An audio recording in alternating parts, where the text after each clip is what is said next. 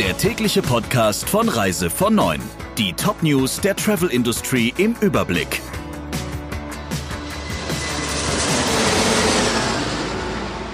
Mit Ursula Lampe. Schönen guten Morgen. Der Krimi bei der Lufthansa ist zu Ende.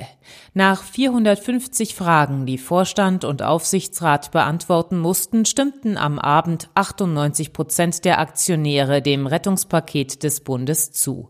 Vorstandschef Spohr hatte zuvor eindringlich vor den Folgen einer Ablehnung gewarnt.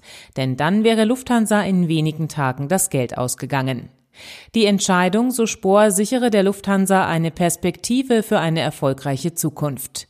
Lufthansa bekommt nun 9 Milliarden Euro vom Bund, teils als Kredit, teils als Kapital. Im Gegenzug erhält der Bund 20 Prozent in neuen Aktien. Man sei sich der Verantwortung bewusst, zu Spor, die bis zu 9 Milliarden Euro so schnell wie möglich an die Steuerzahler zurückzuzahlen. Die Möglichkeit für Sammelklagen gilt auch für die Reiseindustrie. Darauf haben sich das Europäische Parlament und der Rat verständigt. Dazu gehören auch die Rechte von Flug- und Bahnreisenden. Gesprächsbedarf sieht der Deutsche Reiseverband im geplanten sogenannten Opt-out-Prinzip.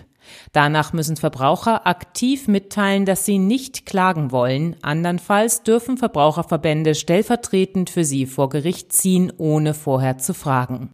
Bis die EU-Sammelklage tatsächlich kommt, könnte es dennoch noch bis zu drei Jahre dauern.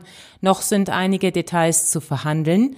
Dann haben die Mitgliedstaaten inklusive einer Übergangsfrist zweieinhalb Jahre Zeit, die Richtlinie in nationales Recht umzusetzen.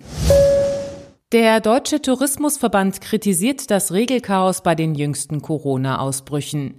Es könne nicht sein, so Geschäftsführer Kunz, dass der Vermieter einer Ferienwohnung in die Pflicht genommen werde, bei jedem seiner Gäste zu prüfen, ob er aus einem als Risikogebiet eingestuften Landkreis komme. Noch schwieriger werde es, wenn es sich um Gäste aus dem EU-Ausland handle. Niedersachsen, Mecklenburg-Vorpommern, Bayern und Baden-Württemberg haben entschieden, Besuchern aus den Kreisen Gütersloh und Warendorf die Übernachtung zu verweigern. In Schleswig-Holstein gilt eine Quarantäneregelung. Anderswo kommen Gäste dagegen ungehindert unter. So wollte eine Reisegruppe aus dem Corona-betroffenen Warndorf eigentlich Regensburg besuchen, wurde dort aber abgewiesen. In Wels in Österreich wurden die 24 Urlauber in einem Hotel in der Innenstadt aufgenommen. Urlauber aus Deutschland, Österreich und der Schweiz brauchen sich ab dem kommenden Wochenende vor der Einreise nach Tunesien nicht mehr auf Corona testen zu lassen. Das Land lässt Bürger dieser Länder ohne Einschränkungen einreisen. Damit verabschiedet sich Tunesien von früheren Plänen, die einen verpflichtenden Test für alle Einreisenden vorsahen. Nun wird zwischen Staaten mit niedriger Infektionsrate und solchen mit mittlerer Infektionsrate unterschieden. Für Tunesien gilt bis Ende August zwar eine Reisewarnung des Auswärtigen Amts, das Robert Koch Institut ordnet das Land jedoch nicht als Risikogebiet ein. Trotz der Auswirkungen der Corona-Pandemie die Mehrheit der Deutschen schmiedet Reisepläne.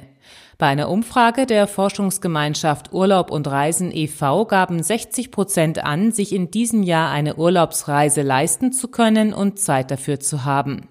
Das wichtigste Reisemotiv sei dabei zu entspannen und abzuschalten. Wichtig sei einer großen Mehrheit dabei vor allem, dass der Urlaubsort und die Unterkunft hygienisch einwandfrei sind. Über die Hälfte der Umfrageteilnehmer gab zudem an, dass sie darauf achtet, dass eine rasche Rückkehr nach Hause möglich ist und sich der Reiseveranstalter bei Notfällen kümmert. Soweit die wichtigsten Meldungen aus der Branche. Ihnen noch einen schönen Tag. Der Reise von Neuen Podcast in Kooperation mit Radio Tourism. Mehr News aus der Travel Industry finden Sie auf reisevon und in unserem täglichen kostenlosen Newsletter.